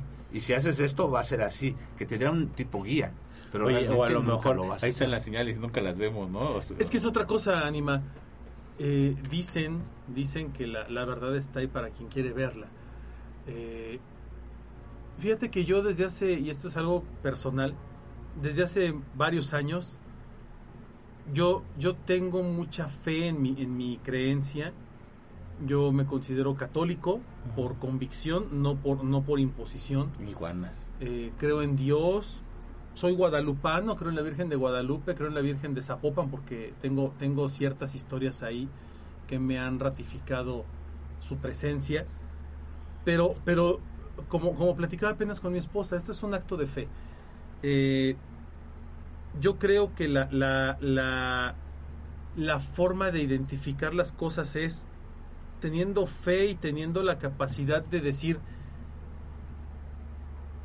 me pongo, me pongo en, en manos de Dios o de lo que yo creo, pero el trabajo lo voy a hacer yo. O sea, tú nada más dame las señales, indícame si este es el camino que debo seguir, indícame si es por ahí, ¿cómo? Con señales. Y, y me ha pasado en muchas ocasiones, y esto es muy curioso, que de repente haz de cuenta que tengo el pensamiento, ay, tengo que hablarle a alguien, tengo que hablarle a un tío, a una tía, háblale, háblale, háblale, y por algo lo traigo en la cabeza. Y si no lo hago, pasa algo. Ya sea que fallezca, ya sea que tenga un problema, un accidente, y que de repente te diga, le hubieras hablado. Y, pasa con muchas cosas, ¿no? Que de repente con el trabajo, por ejemplo, me ha pasado muchas veces que, ay, tengo que hablar a tal estudio, tengo que hablar a esto, tengo que mandar un mensaje, ay, no lo hago, no lo hago, no lo hago, y se me va a decir, ya se me olvida, y a los dos, tres días, oye, te andaba buscando y se me perdió tu teléfono, me hubieras mandado un mensaje ahora y dices, ching, qué tonto, ¿no? Y me ha pasado al revés, que de repente se me mete algo en la cabeza de, ah, ya sé esto, y lo hago y me funciona de las mil maravillas. Y más cuando tengo como angustia, ¿no? Que es cuando le pido mucho a Dios, a la Virgen, le digo, mándame una señal. Dime, dime qué es lo que tengo que hacer, dímelo en sueños, dímelo en, en señales y yo lo voy a identificar. Entonces, me pasa de repente algo y digo, no, no voy a hacer esto, voy a hacer esto. Y lo hago y de alguna forma se me, se me, ¿cómo decirlo? Se me resuelve el problema, ¿no? De alguna forma si, si estas señales que te manda el, el, universo, Dios o quien sea, si están ahí presentes, pero cuesta trabajo verlas. Exacto. Cuesta trabajo detectarlas. Y mi mamá me lo decía, hijo, es que tú solo ponte en manos de Dios. Y de repente como que no entendemos mucho esa frase, ¿no? De ponte en manos de Dios, no. Mucha gente lo, lo confunde con ponte en manos de Dios y que sea lo que sea ya, solito se va a arreglar. No, no. ponte en manos de, de, Dios, yo lo entiendo más como ten fe y, y que la, lo que estás haciendo es, es lo eso, correcto. Y, que, y, y escucha abre los ojos, pela, pela, los ojos y abre los oídos para que escuches y, y, veas y observes qué es lo que tienes que hacer. Si ese es tu camino, va a haber señales que te digan que ese es tu camino. Si no es por aquí, no es por aquí. Es como cuando tienes el presentimiento de, ay, no me voy a ir por esta calle, me voy a ir Ajá. por esta. Aunque esta está gacha, oscura y todo, me voy a ir por acá. Y te vas por la calle fea, gacha y llegas a tu casa. Y de repente dicen, ay, no manches, supiste que ayer mataron a alguien, o asaltaron aquí enfrente, y con la luz y los negocios, no manches. Y tú así de, y yo me fui por el otro lado todo gacho y no me pasó nada. O sea, algo, algo te hizo moverte para allá, ¿no? Sí, Y esas señales están patentes y manifiestas. Siempre, siempre, siempre hay señales, pero como bien lo dices, lo difícil es verlas. Claro. Hay veces que uno quiere forzar las cosas. Eso. Sí, o sea, por ejemplo, mi papá siempre lo tenía. Es, era de, ¿sabes que Si vamos a salir, cualquier cosita, ¿no? Ah, se le bajó la llanta, no, no vamos. O, ¿sabes que No quiso arrancar a la primera, no vamos. Por algo. Por algo no vamos. Dice, entonces, si, si algo no es para ti, no, no va a ser. Ándale. No lo forces. Claro. Porque lo puedes forzar, pero no, no va a salir como te tendría que el, salir. El destino no quiere que sea así. En su momento, siempre decían, papá, todo va a llegar en su momento. Eso ni es antes cierto. ni después, no lo forces. Claro. Todo es en su momento. Y es, y es mucho con esta filosofía de dejarte llevar, pero no, no sentarte en tus laureles. O sea, dejarte llevar por, la, por las indicaciones de que sí tengo que hacer esto. Como, uh -huh. cuando, como cuando tienes el presentimiento de aceptar un trabajo, ¿no? Que te dicen, es que, mira, está este sueldo, este trabajo que tiene un sueldo muy bueno y todo, y está esta otra opción. Y dices, ay, como que este me da mala espina. Y cuando fui a la entrevista me pasó algo, y, y pasó esto, y no me gustó, pero híjole, el sueldo es muy bueno. Y tú sabes que si dices que sí te contratan. Y acá en este trabajo que a lo mejor tienes menos ingreso y otras cositas, cuando fuiste todo fue como diferente, ¿no? Uh -huh. Y a lo mejor lo forzas a irte por el trabajo de más dinero y por ambición y te pasa algo, ¿no? Te va mal, no sé, no sé. Eh, sí tienes que aprender cómo identificar estas señales y a, y a, leer lo que el mundo, bueno, lo que el universo o lo que sea te está diciendo que tienes que cuidar, te está diciendo que tienes que hacer, ¿no? Sí. Yo siento que sí va mucho por ahí. De hecho, de hecho, bueno, sí es por, por, por todas las experiencias que hemos tenido y por lo que mi papá me decía, porque siempre me lo repetía. Siento que sí, no no es como bien dices, de, ah, pues que, que sea lo que Dios quiera y sentarte a Exacto. No, es, sabes que vas a trabajar y pon atención a esas señales. Sea Dios, sea Mahoma, sea, sea Yahvé, quien sea, el universo te lo está mandando Claro. por algo. Te está diciendo cuál es el caminito. ¿no? Pero pues es que hay muchas cosas. Yo, yo les quiero hacer una pregunta. ¿Ustedes creen en esas personas a las que se les mete un espíritu? ¿Lo han visto? Gente que esté poseída, gente que tenga un Mm. espíritu o cómo. No tanto como Los que poseída. sanan a través del espíritu de él, como esta... Como los sirven como envases. Ah, ok, como Pachita. Como Pachita. Sí, sí, yo sí. Sí. Sí. He tenido un par de experiencias con algo así. Eh, experiencias buenas, Positivas. afortunadamente. Pero sí me ha tocado presenciar un- una. eh, pues este como préstamo de cuerpo, Ajá, ¿no? Con un espíritu, con una entidad que no sé qué es, pero que me dijo cosas que nadie tenía que saber. Y que era imposible que alguien más pudiera saber. Entonces, eso. Y, no- y no fue como el clásico tema de. Ay, es que alguien de tu familia se enfermó hace poco. ver-". No, no, no, no. Fue así de. Juan Pérez de tu familia que vive en tal, tal, tal, le pasó esto, esto, esto, esto. Y tú que te que conociste que fuiste así. O sea, como narrándome lo que tenía yo en la mente. Sí. Estuvo, eso estuvo muy cañón. Y sí, desde ese momento dije, sí hay gente que puede ser recipiente de, de- de ciertas energías, ¿eh?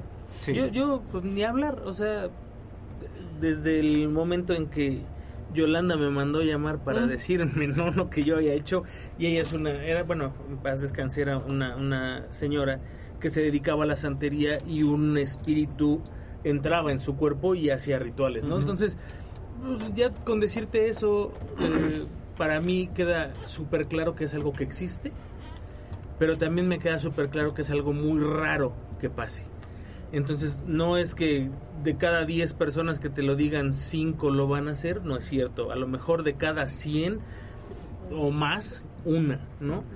Eh, sí creo que hay gente que tiene esa capacidad, pero son súper, no sé, como, como súper extrañas. Porque el hecho de que una persona pueda prestar el cuerpo para que un espíritu baje a sanar o un espíritu baje a hacer un daño, porque también lo hacen, eh, no es cosa fácil, porque a ti como presta- prestamista del cuerpo te hace daño, te afecta y te va desgastando y te va matando poco a poco. Entonces, no es fácil.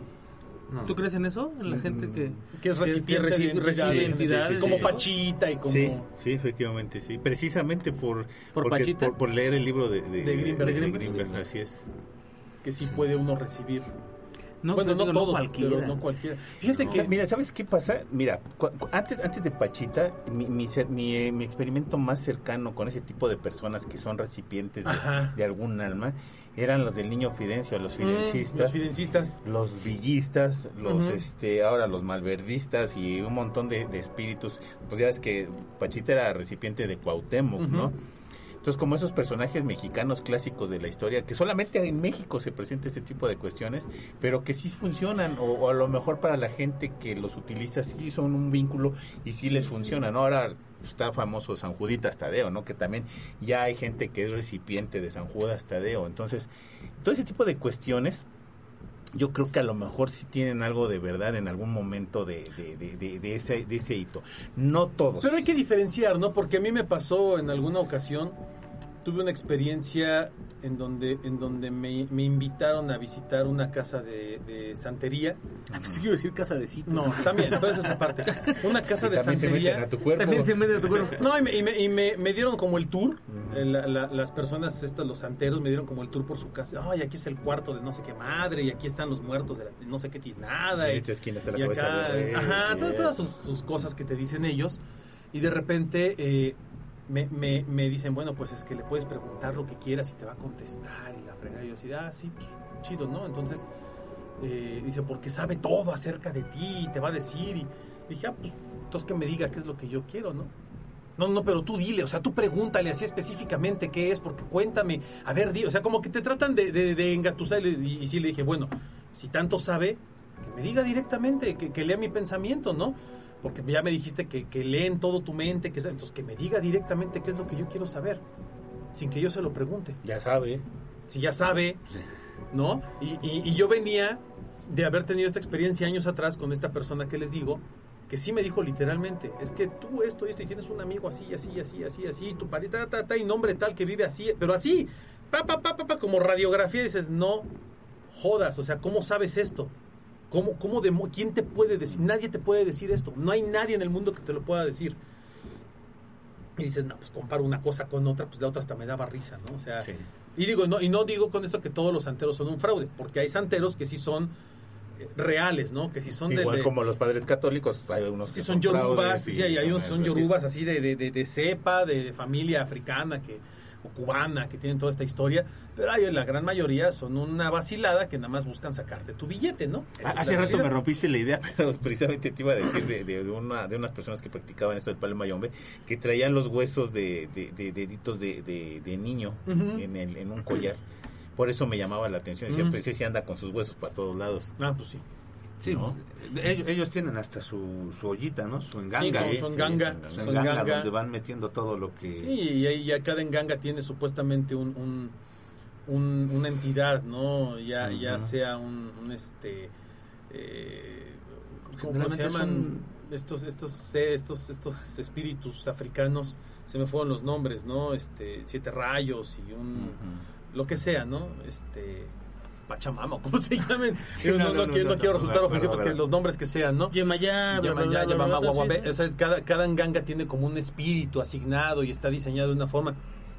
Yo he visto y conozco gente, y perdón que lo diga, yo he conocido gente muy cercana que de repente se mete a este tipo de cosas de la santería y lo primero que pasa es que les va mal.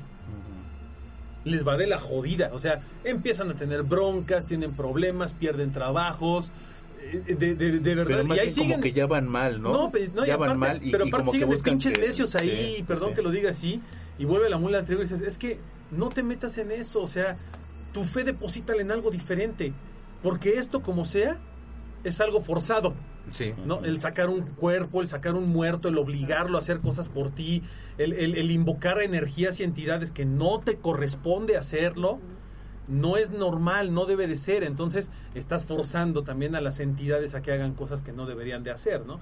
Con- porque la mayoría de, de- de religiones como el vudú o como la o de, o de creencias como el vudú, el palo mayombe, la santería, lo que hacen es, es obligar a una entidad energética a hacer lo que ellos quieren que hagan, ¿no? Este, sacar un muerto de una tumba para traer un espíritu a fuerzas a que haga lo que ellos quieren, Fumárselo. O sea, es, es- es- como hacer un zombie, ¿no? Sí. de, un, de un fantasma. Y creo que ahí es en donde dices, esto sí es totalmente fuera de lo natural, fuera de lo normal. Y, y- y ellos mismos te lo dicen, o sea, los mismos santeros y todo dicen, no, es que hay un solo Dios, o sea, con él nadie, nadie se mete. Pues entonces, ¿para qué carajo vas acá si tienes acá del otro lado el, la- el pase directo, no? Eh, eh, Es, es algo que yo siempre he dicho. Cuando, cuando hacen brujería, es que la brujería y tengo que hacer. No te metas en tantas broncas. ¿Crees en Dios? Ve con el jefe. Ve con Sí, el- o sea, claro. o sea, Dios, ¿qué es más grande que Dios? Nadie. Nada. Encomiéndate Nada. a Dios, o Ya. sea, ¿para qué vas con el otro brujo? ¿Para Porque qué? que el trabajo es más pesado a través de Dios, sí, Sí. porque te ponen en un camino que tienes que tienes que a veces que sufrir algo, tienes que pasar por algo, experimentar cosas, buscar estas señales, como es como el camino largo, pero seguro, ¿no? Y el otro es como un atajo, un No, atajo forzado. Porque eh, ahorita que dices el camino largo, pero seguro no.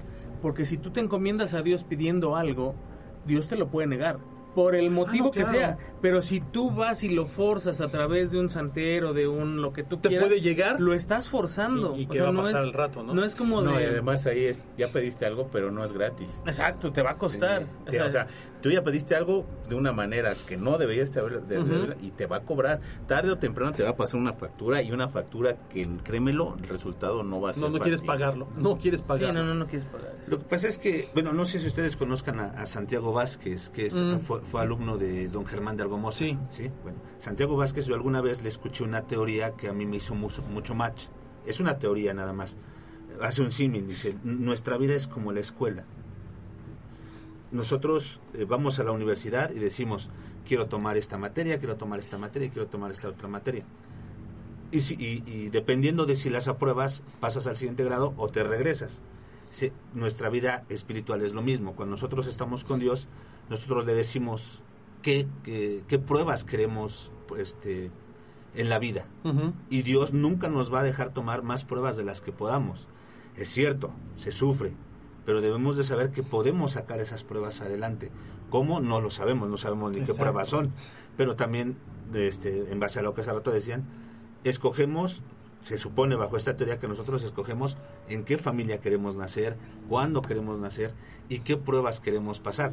Ya va a depender de nosotros si aprobamos la materia o no. Por lo menos esa, esa, esa es- teoría es- me hizo mucho match. a- y aparte hace match con otras teorías, ¿no? Por ejemplo, la teoría de la reencarnación en, en- en las culturas eh, orientales, que te dicen que efectivamente cada, cada que reencarnas tienes como un... A ver, aquí está tu calificación de esta vida. Híjole, saliste bien bajo, mano. Pues ¿qué crees? Que te toca ser perro, perro apaleado y ahí tienes que también sufrir y seguir adelante para que a la siguiente vida subas de nivel a águila pelona, ¿no? Ah, pues ahora le va. Entonces ya como que vas viviendo todo este proceso en donde al final, supuestamente, cuando, cuando eres ser humano estás como que lo más cerca posible de la iluminación, pero llegar al grado de humano no es fácil. O sea, estar en, el- en la oportunidad de ser humano para hacer algo eh, te implica muchos retos y te implica más cosas, pero cuando tú tomas el reto, que es lo, lo- lo- lo que decías ahorita, cuando tú tomas este, este reto, es como, ah, entonces ya quieres ir a lo bueno, órale, vas. Pero pues no la vas a tener fácil porque mira, te vas a enfrentar a todo esto. Entonces, como que te toca vivir todas las vicisitudes necesarias para saber si realmente puedes o no cumplir con esta misión, con este con esta encomienda divina, llamémosle así, ¿no?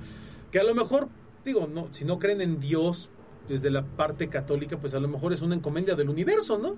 De la energía del universo, de la energía eh, que existe en todos nosotros desde el principio de los tiempos y antes, porque al final del día con esta eternidad cíclica del tiempo, pues a lo mejor estamos aquí para ir cumpliendo con ese ciclo, ¿no? Y ni lo sabemos. Sí, no, no, no lo sabemos. Como bien dices, va a depender de lo que creas. Incluso mucha gente cree en el universo, ¿no? Sí, claro. Fi- Finalmente, como hablaban ustedes en un podcast anterior de- del Big Bang, de dónde Sí. viene, qué lo provocó, no lo sabemos. Pero de ahí, de ahí surgió y se supone que ahí vamos a regresar. Sí, que además Sí. todas las teorías, hasta físicas, te dicen lo mismo, ¿no? O sea, hay, hay una teoría muy bonita que te habla de la eternidad, que dice, tú metes una manzana en una caja totalmente sellada y ahí la dejas, ¿no? Después de unos días, semanas o meses se va a empezar a podrir, se va a descomponer, se va a empezar a volver como polvito, van a pasar años, se va a hacer como tierrita, después de más años esos átomos se van a convertir en otra energía, etcétera, etcétera.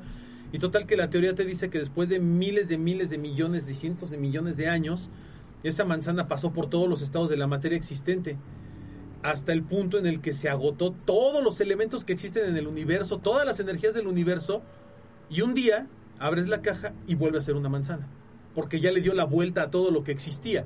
Entonces, como toda la energía y la materia de esa manzana se van transformando en todo en algún momento, va a volver a ser una manzana, dice. Y así funciona el universo. Todo lo que, todo lo que fue en un principio va a volver a ser. ¿Cuándo? Pues en la, en la inmensidad del casi del infinito, ¿no? Y es justo lo que, si ustedes lo, analizan, es justo lo que también te dice la- las, las escrituras más antiguas, y no nada más la Biblia, ¿no? Todo lo que fue en un principio volverá a ser al final. O sea, te dan como esas, esos indicios de que la, la física cuántica y las teorías físicas no están tan perdidas en lo que dicen hoy en día acerca de la eternidad, ¿no? Que es un ciclo que se va a repetir y que esta vida la hemos vivido infinitamente y la vamos a volver a vivir y a vivir y a vivir, a veces con ligeros cambios, ¿no? Pero va a seguir siendo lo mismo. Es como en la última pregunta de Isaac Asimov. Sí, exactamente. Sí, Exactamente. Muy, muy buen, muy buen relato. Sí. No, pues está cañón. Sí, y ahora esto de, lo- de- de los envases les, les preguntaba, porque yo tengo en mi familia una persona que, que eso le sucede, Ok. pero no es voluntario. O sea, no es de que, Mm. ah, yo le quiero prestar el, el envase, no. O sea, de repente algo se, se mete. Son generalmente familiares ya fallecidos. No, hombre. Sí. Pero, y, y- y como tú dices, es, ah, es que sabes que yo te dejé y te dije y esto. y Cosas esto". que solo ellos podrían Ajá. saber. No. Sí, y, y, o sea, sí es algo bien, bien denso. O sea, cuando tú lo ves, al menos a mí sí me da mucho miedo cómo la veo, porque sí pierde mucha energía, pero mientras actúa y habla como la persona que dice que, que, que tiene adentro. Sí, sí, sí, sí. Es, lo malo es que no es a voluntad, no es de, ah, yo quiero. en algún punto. En y- algún momento, es muy de repente. Es, es, es lo que yo, yo veo de diferente, por ejemplo, con, los, con las que ustedes han, pla- este, de lo que ustedes han hablado, porque ellos sí esa voluntad, es de, ah, pues yo ahorita me, me- Lo este, me permito. siento- me permito y, y se me mete el niño Firencio, Cuauhtémoc, Sí, etcétera. claro. Allá no, entonces sí es, Y ella termina así de, "Ay, regálame agua y déjame siento porque ya no puedo más. Pero qué interesante, porque entonces, eh, si eso le pasa y son entes de tu familia, son seres de tu familia que están regresando a través de ella, pues puedes tener un montón de información que de otra forma no tendrías, ¿no? O, o de recuerdos, o de, no sé, mil cosas. Eh, mira, es que es bien complicado. ¿Por qué? Porque una no es a voluntad. No es cuando ella No, quiere. si no es cuando y- ella quiere. Y, y no, y no sabes quién va a ser. Porque sí, o sea, generalmente han sido de mi familia, pero también han sido otro tipo de... Claro. Es- Soy tu familia, pero de hace como 600 años y pues no. Es una, dos. Borra mi historial de Google. Ella, ella le da miedo, ella no quiere. Claro. O sea, ella cuando empieza, cuando empieza con A eso, sentir. Ujú. es no, quítamelo, quítamelo, no quiero, no quiero, no quiero, no quiero, no, no, no te me metas, no, no quiero. ¿Por qué? Precisamente porque acaba agotada, porque le da miedo, porque de repente ve cosas. Y, y también porque han sido ya dos, tres ocasiones que son entes ya agresivos y malos los que, Ujú. lo- lo- los que han, este, a- han ingresado a su cuerpo. Entonces, sí sería muy chido eso que dices de, ah, pues vamos a tener información y, a ver, papá, y ¿Dónde está la olla de oro? Sí, Sí. eso estaría muy chido, pero no, es, Es que, muy complicado para ella. Creo que entra en la ella. categoría de medium, Ujú. porque no es nada más gente de tu familia, sino otro tipo de entes. Entra como en la categoría de medium y sí creo que necesitaría aprender a controlarlos. Porque, Exactamente. o sea, es algo controlable. Hay, ha, ha habido mediums fraudes toda la vida, pero también ha habido mediums que han probado que son, que son o fueron este reales. Y, y pues sí, creo que es un trabajo muy muy extenuante. A lo mejor tu y, familia y no que lo sí lo debe de pero- hacer porque no no es normal que entre un ente que a, su- a su cuerpo siendo que no tiene autorización porque no son de ellos o sea no es de ella el, o de los entes no son su no es cuerpo Sí. tiene que aprender ella a controlar así es para cerrar y abrir no y sea no. Hasta ahorita no lo ha logrado. O sea, sí, sí es de repente, no quiero, no quiero, no quiero, pero si ellos quieren, se meten. Sí, claro. ¿sí? Ahora, no, no, no, es, no es como que ella está sentada en la sala y se le meta. Ella, este, de, de que dices que es medium, mm, es que ella tiene cierta habilidad para limpiar con el huevo. Ella ve ciertas cosas, es sensitiva. Entonces, cuando, cuando ella está... Ah, pero aquí muy aquí sí ya te entendí se le aquí mete. aquí ella, ella hace cosas Ella abre el así, canal. ellos ella abre Más bien, canal o sea debe dejar de hacer Eh, eso. Así es. Eh, eh, o sea, ella tiene, haz de cuenta, abre las puertas y no las cierra. Entonces, ¿qué pasa? Pues entra un ente forzosamente cuando la ve abierta. Entonces, a eso, ¿Te eso va a acuerdas lo que pasar te decía de esos portales? Siempre, así es. Sí, sí, sí. Ella abre ese portal. Ajá. Y entonces, pues lo que está del otro lado puede entrar. Sí, Cuando no, quiera. no lo cierra. Porque Es ella como, no es lo como cuando juegas a la Ouija. Ajá. Estás jugando con la Ouija, lo que haces es que abres una puerta de luz.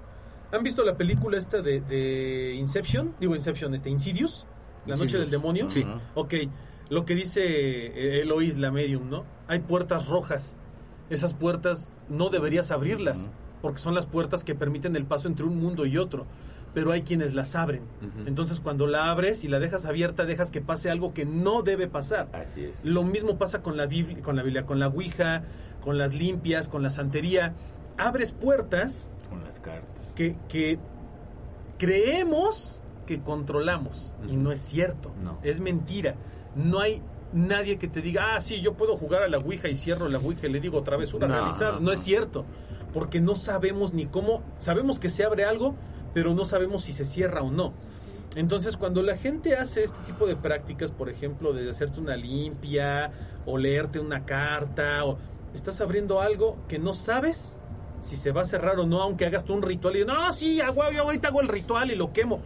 ¿Y qué te garantiza que realmente se está cerrando esa puerta? Ujú. Aunque Además, acuérdate, fe. claro, además acuérdate que las entidades que viven en los otros planos viven en un plano en el que ellos ven esto. Haz de cuenta que como si fuera luz o algo parecido, quiero pensar que es así, pero para ellos es, es, es alimento, es decir, puedo ir, puedo ir en este momento. Y muchas veces las entidades lo hacen ¿por qué? Porque quieren sentirse vivos otra vez, porque quieren sentir un cuerpo, porque quieren decir algo, pero pues no siempre son con buenas Tú, intenciones. tú Entonces, por la calle y ves una puerta abierta o una ventana que no tiene cortina. ¿Qué haces? Es que de- depende de ti, ¿no? asomas. hay gente que se asoma, hay gente que no se Sí, asoma. Lo hace, lo hace uno Bueno, tú porque eres inconscientemente. chismoso. No, pero uno lo hace inconscientemente. o sea, No, pero si no- no es una puerta y, y siempre uno se asoma a ver qué Bueno, hay no adentro. todo mundo, porque hay gente que sí lo Yo yo no no, me lo hago. Tú eres yo no muy lo hago. chismoso. Pero No, sí, es- no, no, pero es no, no, pero es cierto, curiosidad por voltea curiosidad uno. voltea uno, o sea, es un Sí, instinto sí haces natural. esto, pero Sí. no te es un instinto ¿no? Sí, natural, sí, no claro. O sea, hay ¿Y gente que lo pasa hace si más tú ves una consciente no? puerta abierta en el caso de los espíritus, pues, pues me meto. Pues sí, y más ellos, que no hay nada abierto ahí, ¿no? O sea, dicen que las puertas son como muy... No, no siempre hay una, una, una luz para el otro mundo. En este caso sí. Entonces, aquí lo que yo la recomendación quería es que deje de hacer eso. Que deje de hacer limpias con huevo, que, que, de- que se olvide de eso. Porque lo que estás haciendo es como cuando en tu casa oyes un... Ay, alguien me tocó, voy a poner una grabadora y una cámara y un infrarrojo y voy a estar así toda la noche viendo a ver qué pasa. Puta, pues el, el espíritu dice, ¡ah! ¡Atención! atención. ¡Uh! es hora del show, ahí te va ahora sí el poltergeist y todo. Les abres la puerta a que hagan lo que quieran, ¿no? Porque les estás brindando la atención que quieren. Es lo mismo en este caso, ¿no? La gente que tiene este tipo de habilidades, porque es una habilidad, eh, y empieza a usarla, lo único que hace es provocar que esas energías volteen para acá y digan, ¡ah! Él, ella, ahí voy. ¿No? Y si no tiene este conocimiento de cómo, cómo prohibirles que entren, cómo cerrarles esa, esa puerta, pues es lo que pasa justamente, ¿no? Eh, yo, yo como recomendación sí diría, ¿sabes qué? Que deje de hacerlo. Sí, yo también. O sea, aléjate de eso por Y, y completo. seguramente no. Y, y segura poco a poco, paulatinamente, a lo mejor no digo que no le deje de pasar, porque a lo mejor también su estado emocional en algún momento También le le abre la, la puerta otra vez a algo. Pero yo estoy casi seguro de que va a ser mucho menos de lo que es eh, actualmente y, y va a ser más difícil que le pase. Porque es, es, es invocar las cosas de a gratis, ¿no? Es, como decir, no vayas allá a ese barrio porque ahí matan y asaltan. y ahí pasas con tu iPhone 14 caminando y la cadena de oro. ¿Ves? Me asaltaron los desgraciados. Pues sí, te estoy diciendo que no y ahí vas y con todo el lujo de... Pues no manches tu vida, ¿no? Sí. O sea, también es como ser un foco de atención, aunque no lo quiera hacer. Y como dice el ánimo, aunque lo hagas de buena fe, Pues sí. pues sí, pero las entidades no, no piensan de buena fe, ellas piensan interesadamente en lo que ellas quieren y se acabó. Entonces yo, yo sí, como sugerencia sería eso, mi sugerencia. Yo, yo no quería voltear a ver este gordito que está aquí a un lado de mí, porque siempre que lo volteo a ver me dice así. Ay, que no y empiece es a como, Ah, que no es como la a señal de que No. esto ya, ya se terminó. Ah, sí, vamos a pero unas pero quiero, quiero preguntarte una cosa. A- Antes tú, cuando tú hicimos un programa, lo hicimos juntos, tú me preguntaste, eh, me presentaste como investigador paranormal. Y a ti qué fue lo primero que dije, no, yo no, yo no soy investigador paranormal, porque no, no los hay, no lo existen. ¿Tú sí te consideras un investigador paranormal? No, no, es menos, de lo menos, no, nunca. No, mira, yo te lo dije e- e- en esa ocasión, para ser investigador paranormal debes de ir al sitio, debes de llevar este las ganas de, de- de saber qué es lo que pasó ahí y llevar, este, si no el- una instrumentación, sí por lo menos hacer la investigación de Ujú. campo, ¿no? De qué pasó aquí, vamos a ver y vamos a ver si puede suceder algo. Por eso te, te- te- te presenté como investigador paranormal, porque por lo menos investigas lo, lo- lo que es lo histórico. ¿Y qué te y- dije? Yo soy, yo voy porque, pues, a Soy ver, la de- chismoso. ver, Por chismoso, es la Sí, realidad. no, ya sí, dijimos que se asoma en las puertas de las casas que no le importan. Si veo la cortina abierta, y- la cortina abierta y mete la cabeza. Buenas tardes. Pues no manches tu vida ¿Qué hay de cenar? Está comiendo, Sí, joven. Sí, no, No, pero es cierto, ¿no? No, Es cierto. pero no hay una metodología científica que se pueda aplicar a lo paranormal. No. Ninguna. Sí, no. Entonces, mientras no una metodología que sigue un investigador, y lo estoy entrecomillando, eh, paranormal, no esté avalada por la ciencia o no tenga eh, el resultado que la ciencia espera, que es repetible y bla, bla, bla, no existe. Y a lo mejor hay mucha gente que investiga este lo paranormal, pero no hace ciencia de lo paranormal. Es diferente. Son cosas completamente Claro. distintas. Sí, porque puedes investigar los hechos, los sucesos históricamente, como bien dices, Marcos, hacer toda una apología de la, de la historia en lo que pasó ahí, pero de eso a que tú hagas una, una metodología científica para identificar los hechos que están sucediendo ahí, como apariciones, voces, fantasmas, etcétera, pues es diferente, ¿no? Eh, lo, lo mismo lo mencionaste ahorita, ¿no? Mencionaste a alguien muy importante como Germán de Argumosa, él mismo, que era una persona pues muy curiosa y muy, muy letrada en estos temas, eh, pues él mismo no, no se consideraba o se autoproclamaba un investigador, ¿no? Él, él documentaba lo que él veía y hacía investigación de campo de todo lo demás, pero lo paranormal pues no lo podía explicar como tal, ¿no? Él, él dejó las bases de la psicofonía. De muchas otras Ajá, cosas, sí. porque estudió muchos Sí, pero por fenómenos, ejemplo, la ¿no? psicofonía sí era... Pero- Hay que poner la grabadora, hay que hacer esto, Ah, hay que hacer exactamente, ya había, había una metodología para obtener una psicofonía, pero que además no era garantía al 100% de que lo No. consiguieras, era una, una o sea, herramientas que... Ese, e- ese yo creo que ese es el problema de que no hay una metodología científica en lo paranormal, Claro. la repetibilidad. Exacto, es lo O sea, único que es lo único que nos mata. está deteniendo. científicamente se debe, se debe ser repetible y comprobable. Y en este caso no es ni repetible ni comprobable, por lo menos a Que voluntad. ahí hay, que ahí hay un hueco que, que un día platicaremos y que es precisamente la teoría del caos y el azar. Mm, Que científicamente hay comprobación del caos y el azar en el universo. Entonces yo creo que lo paranormal entra más ahí, ¿no? O sea, Podría hay entrar caos y azar. Puede que, puede que sí, puede que no, pero no por eso debe de dejar de ser eh, científicamente estudiable, ¿no? Pero bueno, lamentablemente se nos acabó el tiempo. Yo no, yo no pongo las reglas, las pone acá el señor producer. Pues el que quiere que ya... No me pagan y luego quieren que me... Yo te invito a los tacos. Pero ellos no me pagan. Tú ahorita grabamos tú y yo si quieres. ¡Ah! Es- No, pues lamentablemente se nos acabó el tiempo. De veras, un, un programa bastante, bastante interesante. Y pues te- muchas gracias, Marcos, por, por, por la oportunidad de, de- de platicar y de que estés aquí con nosotros. No, y tu esposa que ratificó. Ay, sí, cuando estabas hablando de la niña, se me, se me puso chinito el cuero y sentí como, como frito. Porque pues sí es como, está canijo, ¿no? Lo que veas. Es muy Sí. fuerte. Es muy Es muy fuerte. Es muy fuerte y sobre todo platicarlo. Digo, aquí me Sí. sentí en confianza, gracias, No, no, pero no. pero no, no, no como quiera. Ahora con su canal, pero Claro. no. Y además algo muy curioso que no, no sé, digo, yo, yo soy muy atento a muchos, muy chismoso, como dice el ánimo para otras cosas, pero tú traes un, un cascabel de ángeles, traes protección de ángeles. Me dijeron, póntelo. Y no, pero además te voy, te voy a decir algo. Vas a ir al que, búnker, desde que- no, espérame, desde que llegó, no había sonado. Hasta hace ratito, ¡ping! y fue muy clarito cómo sonó. Y sonó muy clarito cuando estábamos hablando de ese tema. Así es. Y ni siquiera era que te estuvieras moviendo, no, nada, o sea, y sonó ¡ping! muy, muy, muy clarito, sonó tu cascabel. Y, y luego son como, son como señales también que a veces hay que interpretar, ¿no? Así es. No, pues muchísimas gracias, Anima, Omar, Juanma, muchísimas gracias por esta oportunidad, por estar con ustedes. Realmente, déjenme fanear un poquito. Para mí es un sueño No, el haber estado aquí con ustedes, porque desde que descubrí Autopsia de la Psique no me lo pierdo. De Qué verdad bueno. no, muchísimas Muchas gracias. gracias. Gracias. no, gracias a ustedes. Un placer. Bueno, Anabel, muchas gracias por haber ratificado cada una de las palabras de, de- de- De de Marcos. Marcos. No, y es que la ratificaba de manera inconsciente. Cuando él estaba hablando, ella se agarraba sí, así sí, el brazo, sí, sí. buscaba como, como apoyo, ¿no? Diciendo, Apoyo ¿te acuerdas? Sí, sí. Le daba apoyo moral. Está padrísimo. Sí, sí, sí. Me acuerdo. Sí, pues muchas gracias, Anabel, por estar con nosotros. Juanma, amigo, muy buenas noches. No, pues gracias a, a ustedes por, por venir. Espero que vuelvan a venir para que nos cuentes una siguiente historia. Estaría muy padre este contar con, con- con más experiencias de las que te pasan, que la gente las conozca. Y bueno, pues a ustedes que les digo, ah, me caen mal, no los soporto, pero tenemos Gracias. que seguir grabando. Tenemos Y un contrato por seis años pues, todavía. todavía seis años nos faltan. Y a ustedes, mis queridos autopsios, muchísimas gracias por todo lo que hacen por nosotros. Muchas gracias por los comentarios, muchas gracias por los likes, muchas gracias por las suscripciones, muchas gracias por todo lo que hacen por nosotros. Esperamos que, que sigan disfrutando de estos contenidos y pues realmente me encantaría que nos volvieran a escuchar la próxima semana. Muchísimas es. gracias. Cuídense. Amigo Omar, muchas gracias. Ánima Juanma, Anabel Marcos, muchas gracias por acompañarnos. Esta es su casa.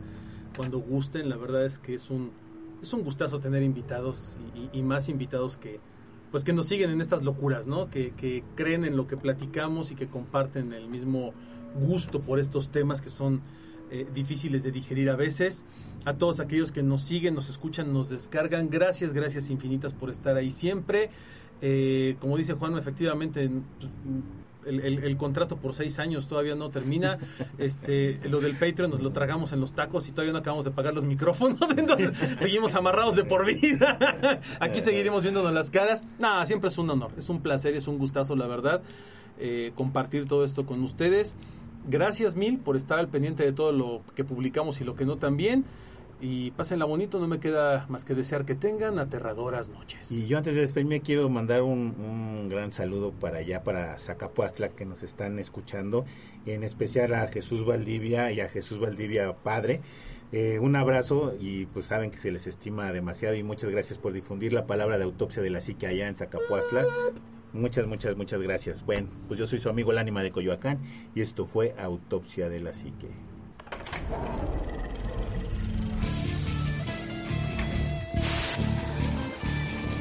Autopsia de la psique.